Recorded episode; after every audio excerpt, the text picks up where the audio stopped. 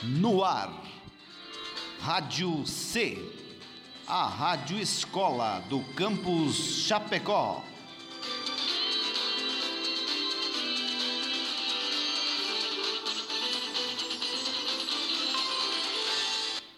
Olá, aqui é a Vitória Wagner.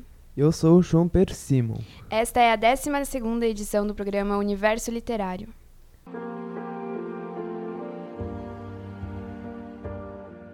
Poeme-se, Leminski-se, Drummond-se, e que o mundo quintane-se. Musique-se, Buarque-se, Lenine-se, e que o mundo caetane-se. Literature-se. Venha para o universo literário.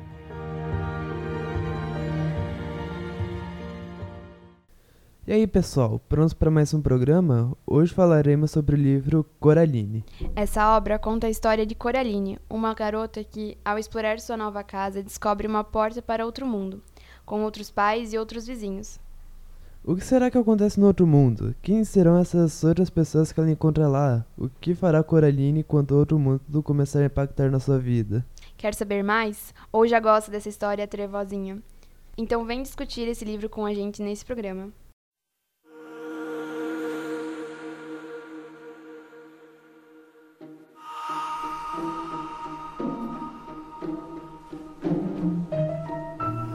Coraline é um livro infanto-juvenil do famoso autor inglês Neil Gaiman. Neil Richard Gaiman nasceu em 10 de novembro de 1960 em Portchester, um subúrbio de Portsmouth, no sul da Inglaterra. Mas ainda durante sua infância, a família mudou diversas vezes. Assim, Neil Gaiman estudou em diversas escolas, em geral sendo bom aluno. Ele começou a ler ainda com 4 anos e adorava os livros de Dennis Whittle, J.R.R. Tolkien, C.S. Lewis e Lewis Carroll. Gaiman começou sua carreira como jornalista e crítico literário, escrevendo artigos para revistas. Seu primeiro livro foi uma biografia da banda Duran Duran. Depois ele começou a escrever diversas histórias em quadrinhos para várias editoras, inclusive a DC Comics e a Marvel. Sua HQ mais famosa é Sandman, que rendeu o Fantasy World Award em 1991. Mas nem só de HQs vive Neil Gaiman.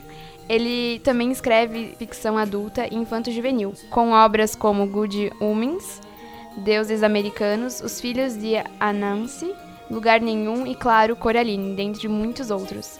Além dos livros e HQs, Neil Gaiman também escreveu e colaborou com diversos roteiros para cinema e televisão. Não é à toa, suas obras receberam inúmeros prêmios e foram adaptadas em bem-sucedidas versões para o cinema, televisão e até ópera. Bem, Vitória, voltando a Coraline, vamos ouvir o que o pessoal da roda falou sobre esse livro. Em 2002 ele terminou de escrever, mas ele começou em 1990 e 1987, eu acho que era, quando ele se mudou com a família para Little Mead.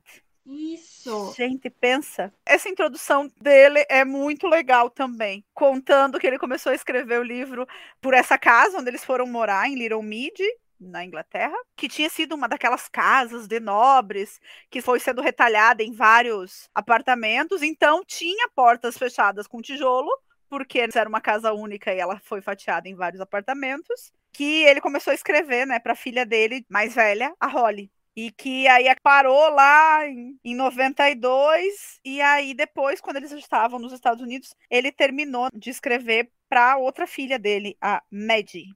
Nessa introdução, ele já conta um detalhe que é desfecho para o livro e também para o filme inteiro, que é o fato de Coraline. Como que esse nome veio parar aqui?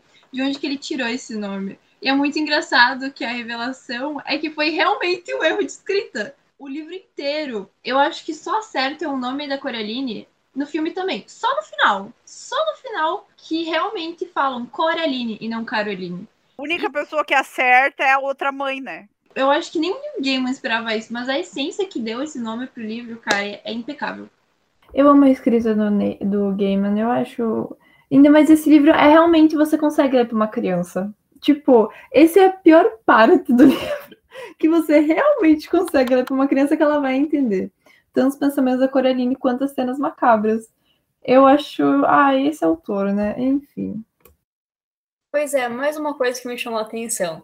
Gente, ele escreveu esse negócio para a filha criança dele. Eu fiquei. É, ele fala no, no resuminho da frente, né? que eu também adorei, por sinal. Tipo, a filha dele gostava dessas histórias. Que criança é essa? Mas... Ai, eu acho tão bonitinho quando ele fala que a filha dele adora histórias onde a, a menina que faz sozinha, que a menina é super heroína. Eu fiquei, ai, que amor! É um livro que a gente consegue comentar de um monte de coisa sem ser necessariamente um spoiler, tipo assim, ai, cara, eu não posso falar isso porque eu vou estragar a leitura do outro. É uma história infantil. É a menina que visita esse outro mundo, que tem, né, a outra mãe e o outro pai lá.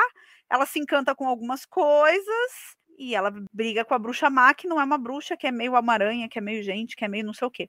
E como uma boa história infantil, ela ganha no final, né?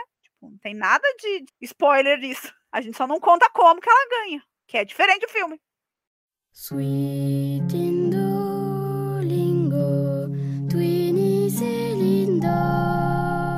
Pois é, como o pessoal comentou, o livro Coraline foi escrito para as filhas do autor, Holly e Mad, mas demorou muitos anos para ficar pronto.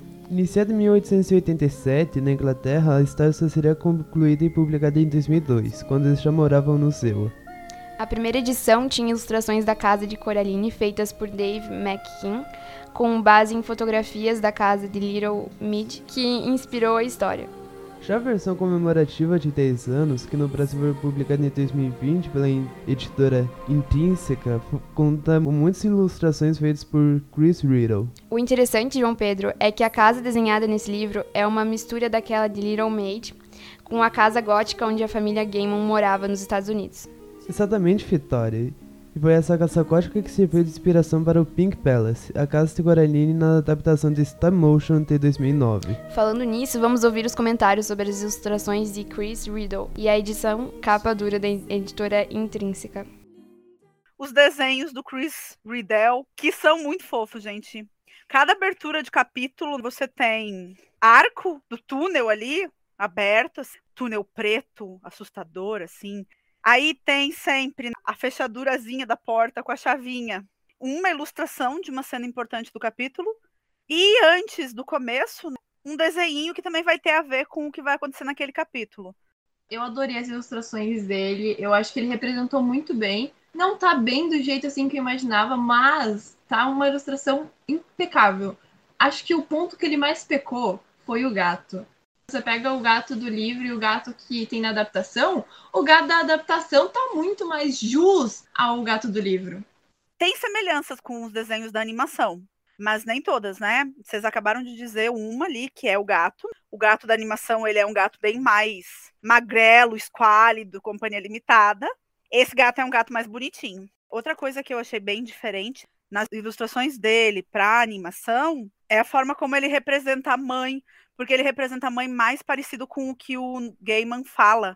A animação faz a outra mãe parecer mais com a mãe original da Coraline.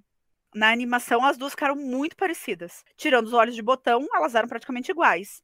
Aqui não, você vê que havia uma diferença entre o pai e o outro pai, a mãe e a outra mãe. Muito mais marcada, vamos dizer assim. Gente, eu fui muito enganada. Eu fazia, fazia o quê? Um ano que eu li esse livro. E eu não lembrava que o palácio não era cor-de-rosa. Eu jurava, o filme me enganou muito bem. Eu jurava que o palácio era cor-de-rosa. E daí você termina o livro, não, não é cor-de-rosa. Eles fizeram isso no filme para deixar mais fantasioso, sabe? O Pink Palace. Tanto que o Neil Gaiman fala que a casa que o Chris fez era exatamente a que o, o Neil tinha vivido. Então, ele diz que o ilustrador faz justamente, tipo, ele fala assim, ele faz a junção perfeita da casa que ele morava, que ele quis passar no livro, com a casa do filme.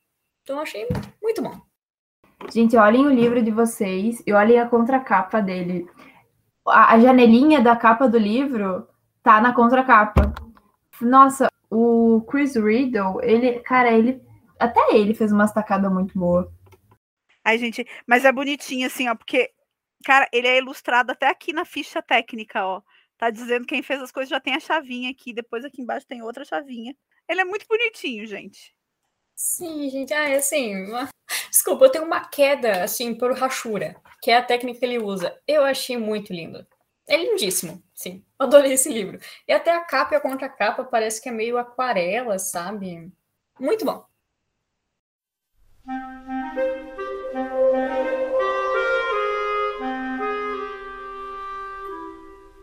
Então, uma parte importante da história de Coraline tem relação com a mansão em que sua família vai morar.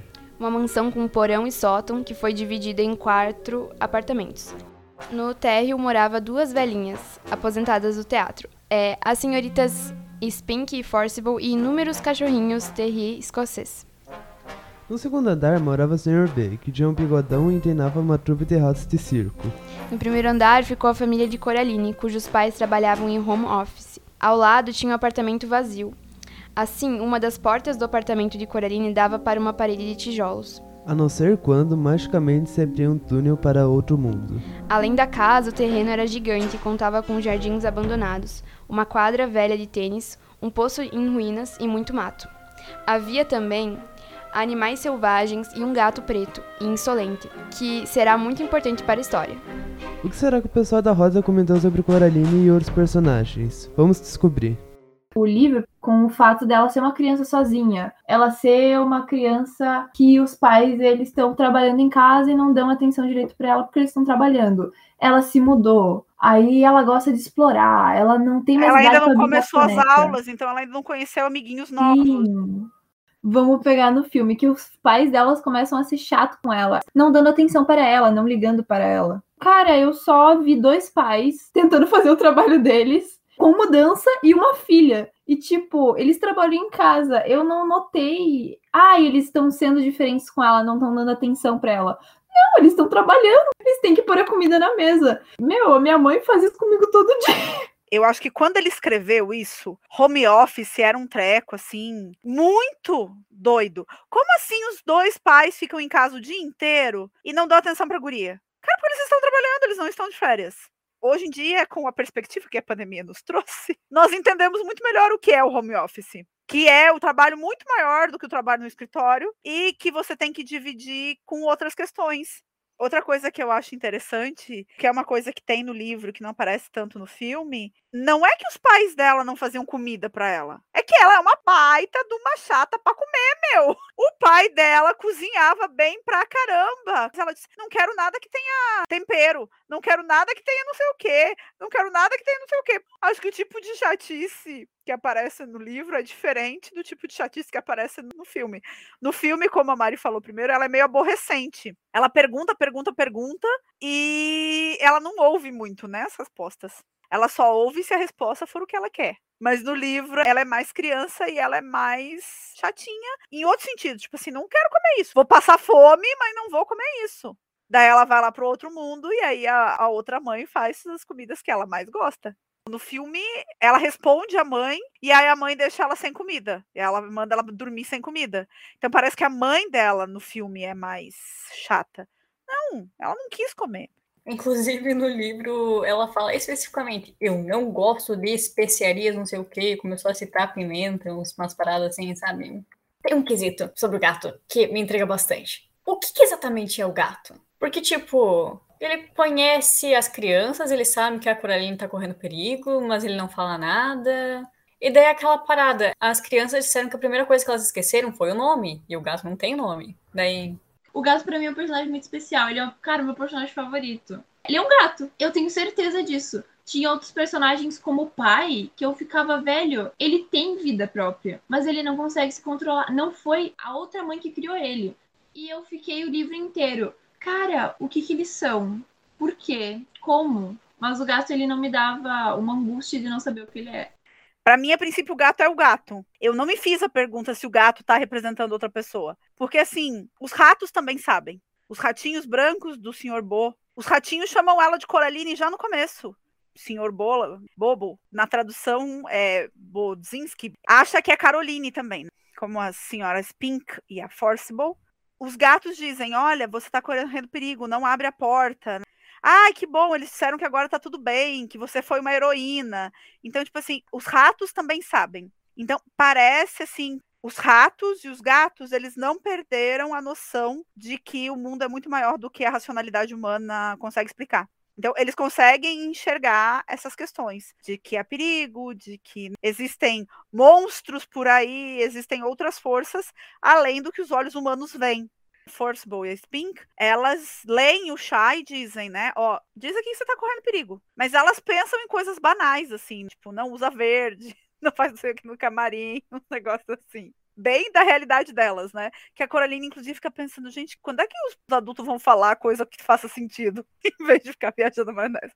Que eu achei ótima essas tiradas. E se você parar pra pensar, só faz lógica na realidade daqueles adultos. Pro resto do mundo, não é lógico. Cecília, tu me convenceu. Tem alguma coisa aí na história do gato, mas eu não, não tenho uma teoria para quem é o gato, tá? Mas ele é esperto e ele incomoda a dona outra mãe, porque ela chama ele de peste e ela quer exterminar os buraquinhos através dos quais ele passa de um mundo para o outro, que é uma coisa que o filme deixa bem visível, assim, que ele consegue passar de um mundo para o outro sem usar a porta. Né, ele só usa a porta lá no final quando o mundo está encolhendo mesmo, está se fechando, num certo sentido o gato, que é o personagem egocêntrico, que é o personagem que tem controle das outras passagens, tipo, as outras passagens dão meio que uma esperança, sabe?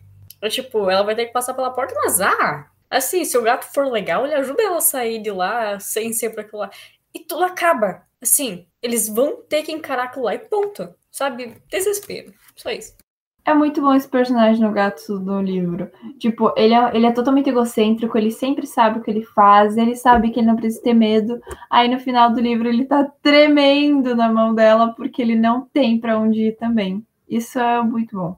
Sim, eu acho que o Neil Gaiman, ele é muito à frente do seu tempo nesse livro, porque ele coloca até uma, um, uma jovem trans. Uma das almas das crianças é uma menininha trans. Aí ela encontra lá os fantasminha e fala: Você é menina? Perguntou Coraline. O menino. Quando eu era menor, usava saias meu cabelo era comprido e encaracolado. Respondeu a voz, incerta. Mas, já que perguntou, teve um dia que eles tiraram as saias de mim e me deram calças e me cortaram meu cabelo. Daí a Coraline fala, não precisamos nos importar com isso. Daí o fantasma fala, eu acho que eu era um menino. Mas eles não lembram da vida passada, sabe? Porque nessa coisa da outra mãe sugar, não suga só a vida, né? Suga a essência, as memórias, vai se apagando tudo deles, eles não lembram nem os nomes. E daí, cara, depois que eu me toquei disso, eu fiquei, meu, senhorita Forcible, senhorita Spink, elas eram atrizes, elas poderiam ter ido para qualquer lugar e elas acabaram morando juntas. Obviamente, a minha teoria quanto a essas duas senhoras é que elas eram um casal. O livro ele não mostra tanto disso, tipo, ele mostra o quanto que elas cuidam uma da outra. Não é um livro focado nas senhoras, é um livro focado na Coraline. No filme, é tipo, elas se implicam bem mais, elas moram juntas e tal, mas parece que elas são competitivas, do tipo, ah, eu sou uma atriz melhor que você, ah, deixa eu ler a xícara que eu leio melhor. No livro também tem uma certa competitividade, ah, tu tá lendo a xícara errado, mas é só isso. Elas são muito mais afáveis uma com a outra. Ah, se cuida, Miriam, sabe? É tipo, enfim, muito bonitinho. Gente, na hora que eu vi uma levando a outra na sobrinha, eu, ah, eu achei muito legal.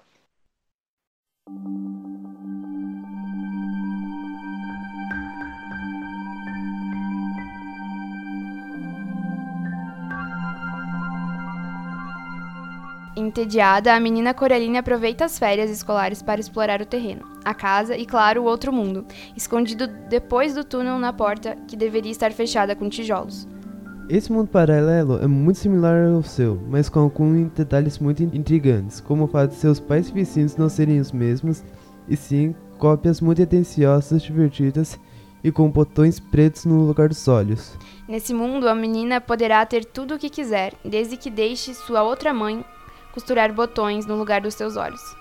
Mas quando Coraline se recusa a costurar os botões, as coisas começam a ficar estranhas e perigosas. Aí, Coraline terá que enfrentar muitos obstáculos e provas para vencer a outra mãe, libertar a alma de outras três crianças aprisionadas e também salvar seus pais e a si mesma.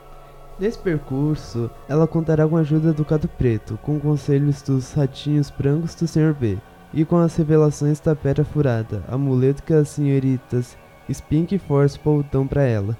Agora vamos ouvir os comentários, teorias e dúvidas dos integrantes da roda sobre esse outro mundo.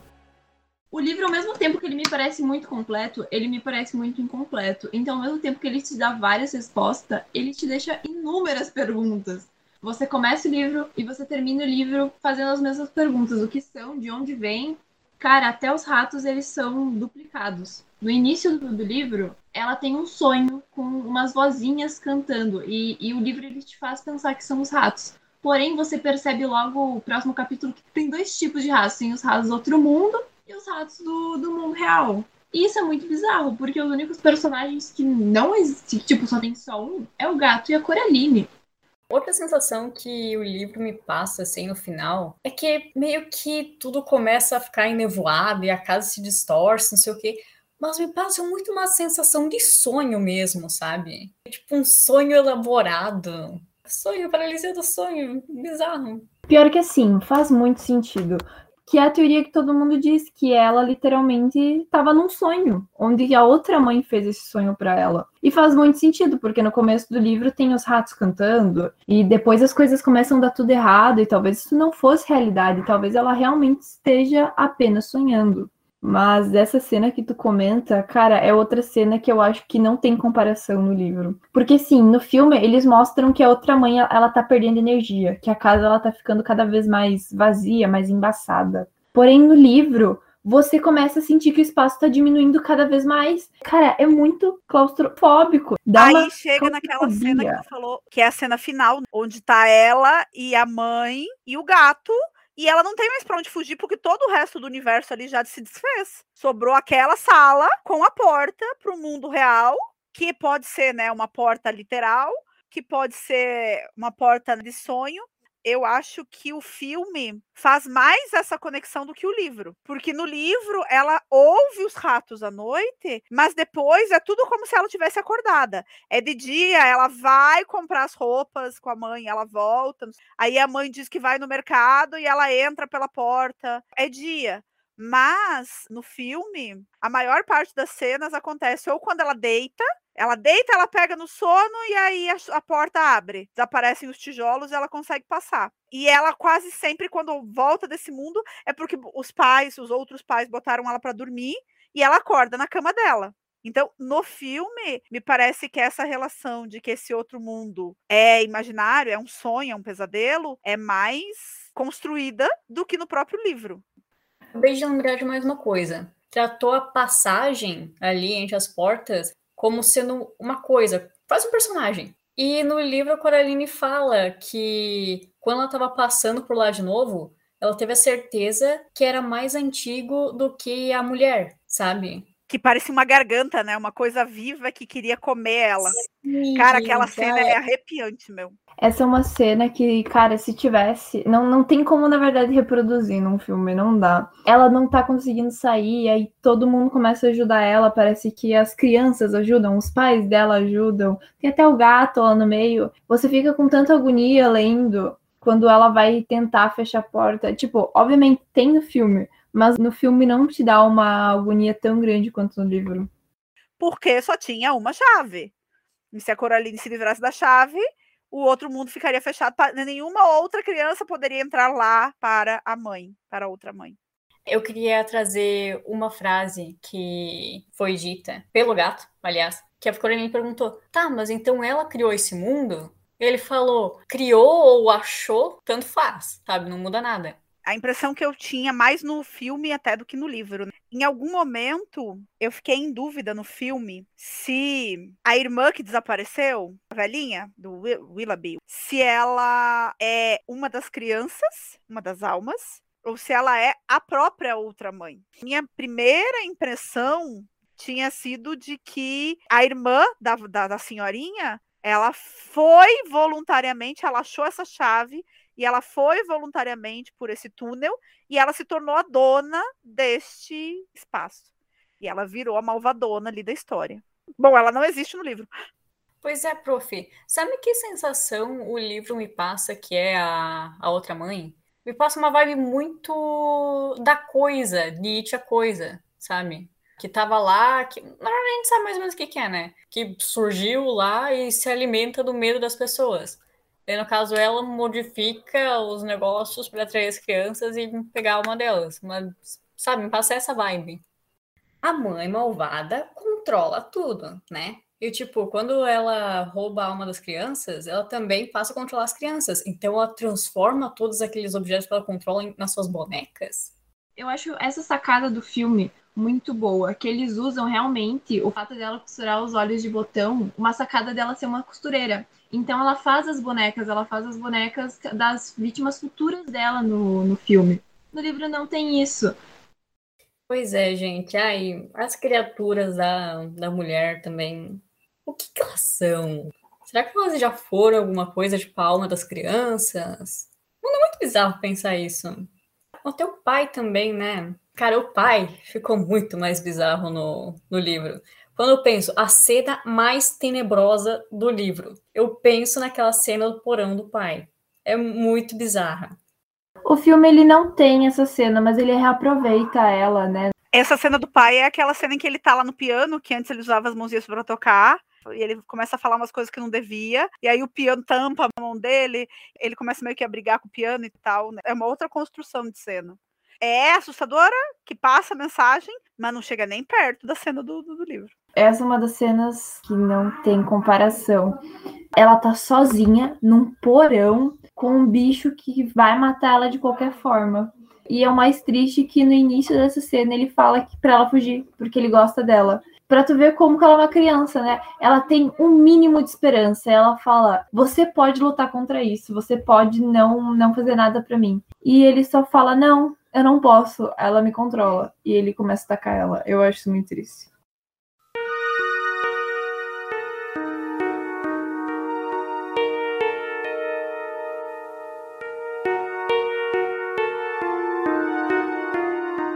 Realmente, esse outro mundo é bem trevoso e arrepiante, seja real ou um pesadelo. E essa outra mãe é assustadora, um monstro que se alimenta das vidas alheias, como uma aranha e domina totalmente esse mundo invertido. Por isso, no desenrolar dessa trama, a menina Coraline vai passar de curiosa para amedrontada, mas acabará descobrindo determinação e coragem para superar desafios. Como pretendeu Neil Gaiman, uma história assustadora com bruxas e meninas corajosas. Então vamos ouvir algumas das indicações de lições que podemos encontrar nesse livro. Um dos inúmeros ensinamentos que o livro te dá, um deles é sobre o que é ser corajoso. Ele mostra também no filme, mas no livro ele tem uma cena sobre isso, que é a cena onde ela vai com o pai explorar um terreno baldio, cheio de lixo, e daí naquele terreno tem vespa. E do nada o pai dela manda ela correr, ela corre. E daí depois o pai dela é picado e ele deixa o óculos cair.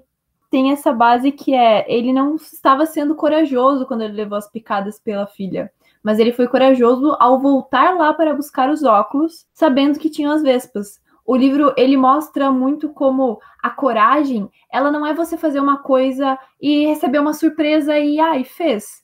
Não, é você ter medo e mesmo assim fazer. E isso mostra muito no livro, a Coraline fecha a porta e fala: nunca mais vou voltar. Não vai ser Deus que vai me fazer entrar nessa porta. Aí ela percebe que ela tem que enfrentar os medos dela, porque ela precisa ir atrás dos pais dela, porque eles sumiram e ninguém sabe de nada, e ela está começando a passar fome. E daí ela vai ser corajosa. Cara, eu acho isso uma, uma linha muito boa do livro. Cena em que ela vai pedir uma dica para a mãe de onde estão os pais. E a mãe começa a bater a unha no olho de botão.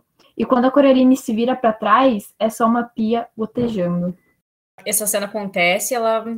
Primeiro que ela diz, ok, ela tava aqui não tá mais, mas eu preferia ainda estar tá vendo ela. Porque quando ela não está ali, ela pode estar tá em qualquer lugar. Ela pode estar tá em todo canto.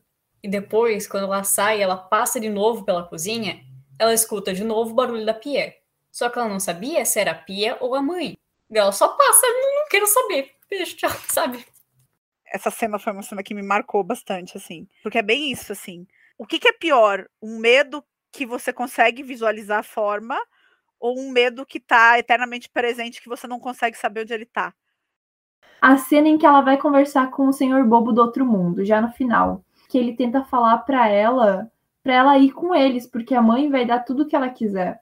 E ela fala: "Você não percebe? Eu não quero. Se eu tiver tudo que eu quero, não vai ter graça nenhuma. Isso é outra lição muito boa que o livro dá.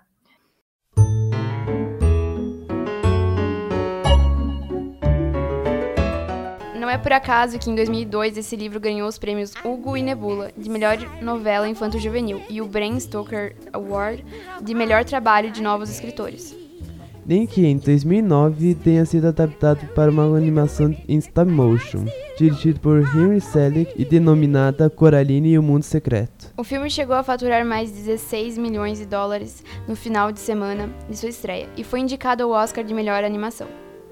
A crítica e o público deram altas notas para o filme no site Rotten Tomatoes, apontando como visualmente deslumbrante e maravilhosamente divertido.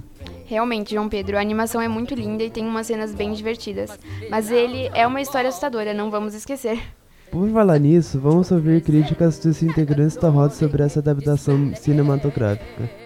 No livro, parece que ela se dá melhor com os pais e que ela, ela fica meio, sabe? Ela não procura o mundo, o mundo invertido.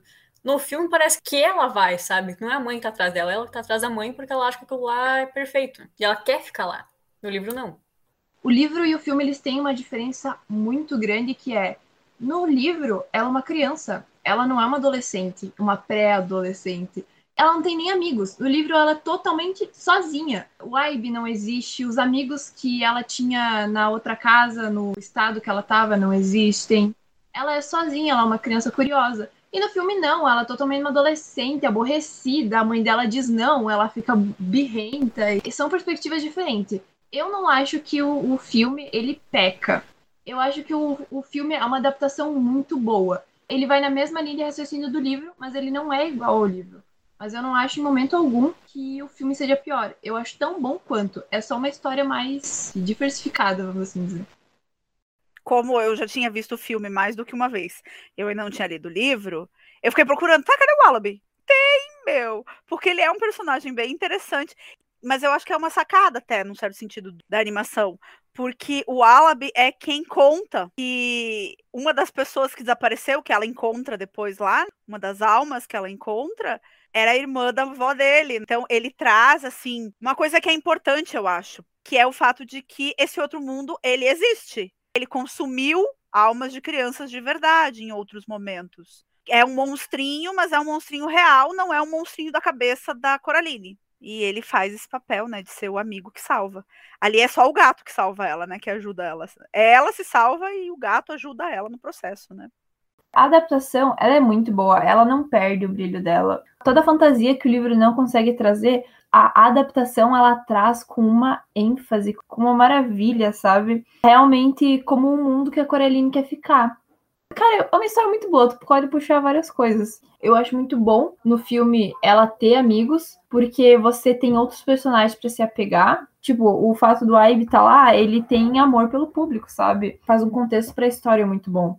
Eu acho o livro muito mais macabro do que o filme. Porque o filme, ele é, eu acho que ele é muito mais suavizado para as crianças. Por exemplo, a outra mãe, ela é toda feita de agulhas. A mão ela é toda feita de agulhas. No livro é uma mão de verdade. É uma mão de verdade que é toda deformada no sentido que ela é longa, tem as unhas longas e tal. Eu acho muito mais trevoso o livro, mas ao mesmo tempo eu acho que a adaptação ela, ela é impecável. Ela coloca umas sacadas muito boas. Outra sacada que eu acho bacana, assim, é aquela questão de comparar outra mãe com uma aranha. O filme traz isso como uma metáfora visual. O livro ele deixa implícito que ela é alguém que vai sugar o que tem dentro, vai sobrar só a casquinha, como se ela fosse uma aranha, mas ele não fala aranha em momento nenhum, né? Eu não li o livro, mas que ela acha o livro mais macabro do que o filme. Eu só me lembrava de quando eu era mais nova ter assistido e que, meu, era um filme que me perturbava, tipo, era um desenho, mas eu ficava com muito medo, tipo, toda essa coisa da mãe dela, de, dos pais dela, do outro mundo, ter os olhos de botão, tipo, e toda a estética, eu sempre tive medo e ficava, ui, com o coração apertado, tipo, de assistir. Olha, agora que a gente tá falando disso de, tipo, foca mais macabro, eu quero trazer duas cenas que eu achei que são mais macabras que o filme. Sabe a cena no filme que a mãe vira aranha lá, não sei o que, e persegue? É, eu acho que é a mais perturbadora, assim, do filme. No livro não tem. Em compensação, Primeiro, tem uma cena que ela fala: Ah, eu juro pela sepultura da minha mãe. Daí a Coraline falou: É, você tem mãe? Ela falou: Sim, eu que fiz a sepultura. Daí ela tentou sair, eu enterrei de volta. Gente. E daí depois a mãe falsa, depois que ela já ter conseguido duas almas, ela diz: Ah, vou te dar uma dica, toque uma chave. E a chave leva ela para um porão muito bizarro, assim. Daí ela abre um alçapão e ela encontra os pés. E era o pai falso, que no filme ele continua sendo controlado pela mãe, mas ele não é destruído. No livro, parece que ele é um defunto em decomposição que ainda tem vida, sabe? E mostra ele todo desconfigurado.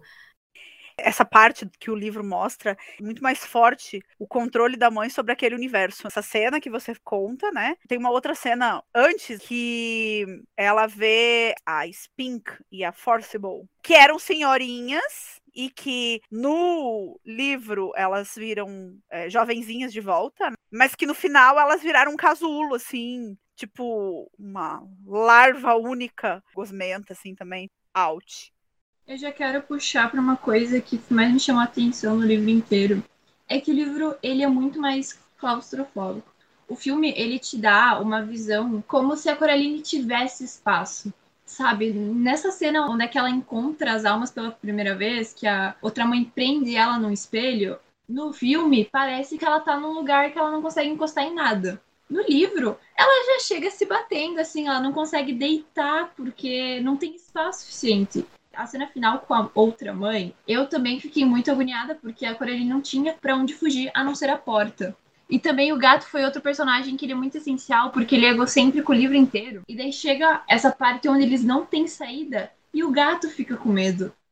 Outra coisa que eu achei mais macabrinha no livro do que no filme, a cena quando a Coraline vai visitar o senhor Bobinski, o senhor Bobo, no caso, e as senhoritas Forcible e Spink no outro mundo no filme parece que é super legal. Ela vai lá, ela e o amiguinho, e aí eles veem o espetáculo dos ratinhos, e os ratinhos são divertidos, e é legal. E aí depois, no outro dia, ela vai ver o show de teatro e tem os cachorrinhos na plateia, e é tudo divertido, e é tudo bonito. E tem o grande finale, e ela participa e tal.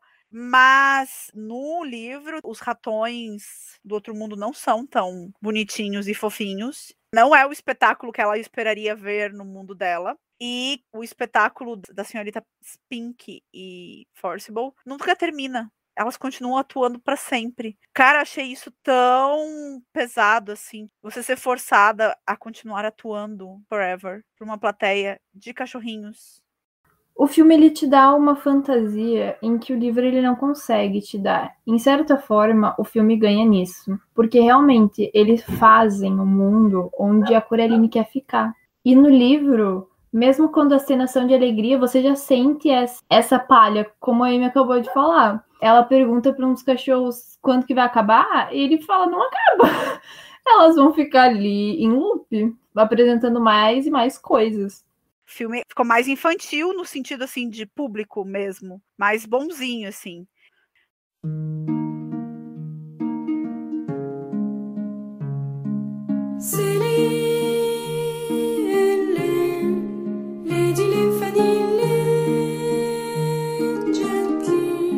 E assim, com as indicações sobre as mudanças entre o livro e a adaptação cinematográfica, encerramos nosso programa de hoje. Essa foi a 12 edição do programa Universo Literário, uma parceria da Rádio C com a Biblioteca Tuifsky. Nosso tema de hoje foi o livro Coraline. E a próxima edição será sobre O Príncipe Cruel. Fique ligado que nossa equipe está sempre divulgando as datas e horários das próximas rodas de conversa nas redes sociais. Arroba Programa Universo Literário. Segue a gente lá! Lembrando que vocês podem dar sugestões de quais livros gostariam de discutir. Posso participar das enquetes nas redes sociais e escrever pra gente no direct.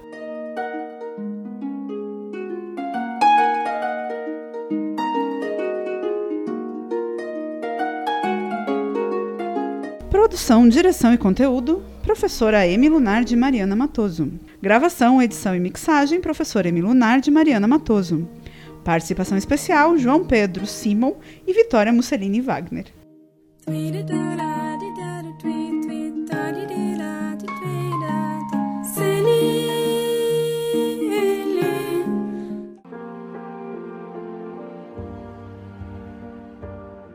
Poeme-se, Leminski-se, Drummond-se, e que o mundo quintane-se. Musique-se, Buarque-se, Lenine-se, e que o mundo caetane-se. Literature-se. Venha para o universo literário.